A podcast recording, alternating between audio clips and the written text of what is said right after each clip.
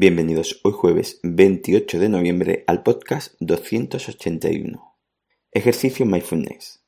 Ser consciente de si solo aceptamos o también debemos actuar.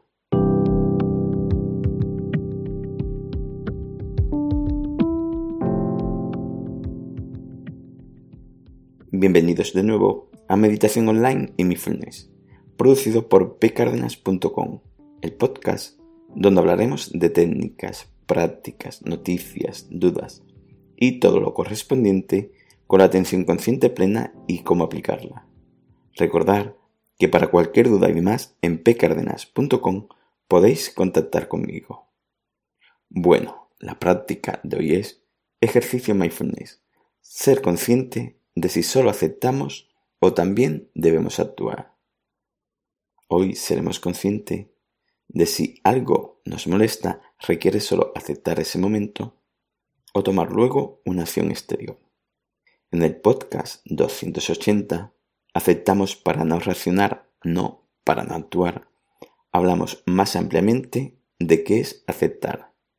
También ponemos ejemplo de dos situaciones en las que una puede ser que solo aceptemos esos pensamientos, emociones, sensaciones y sigues con lo que hacías o el otro ejemplo de si además de aceptar, debemos tomar una acción exterior para solucionar, decidir o hacer algo al respecto.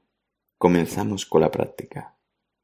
Hoy seremos conscientes de si después de aceptar esa situación, ese sentirse molesto, debemos actuar de una forma más calmada, realizando algo hacia el exterior. Comenzamos.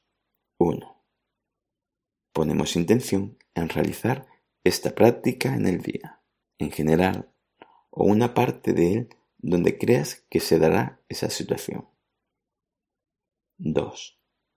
En el momento que notes en ti ese malestar, nota tu reacción mental o emocional. 3. No alimentes esa reacción. Acéptala y no etiquetes esos momentos. Simplemente deja que se vaya como vinieron. 4. Sé consciente de esa gestión emocional y mental. 5.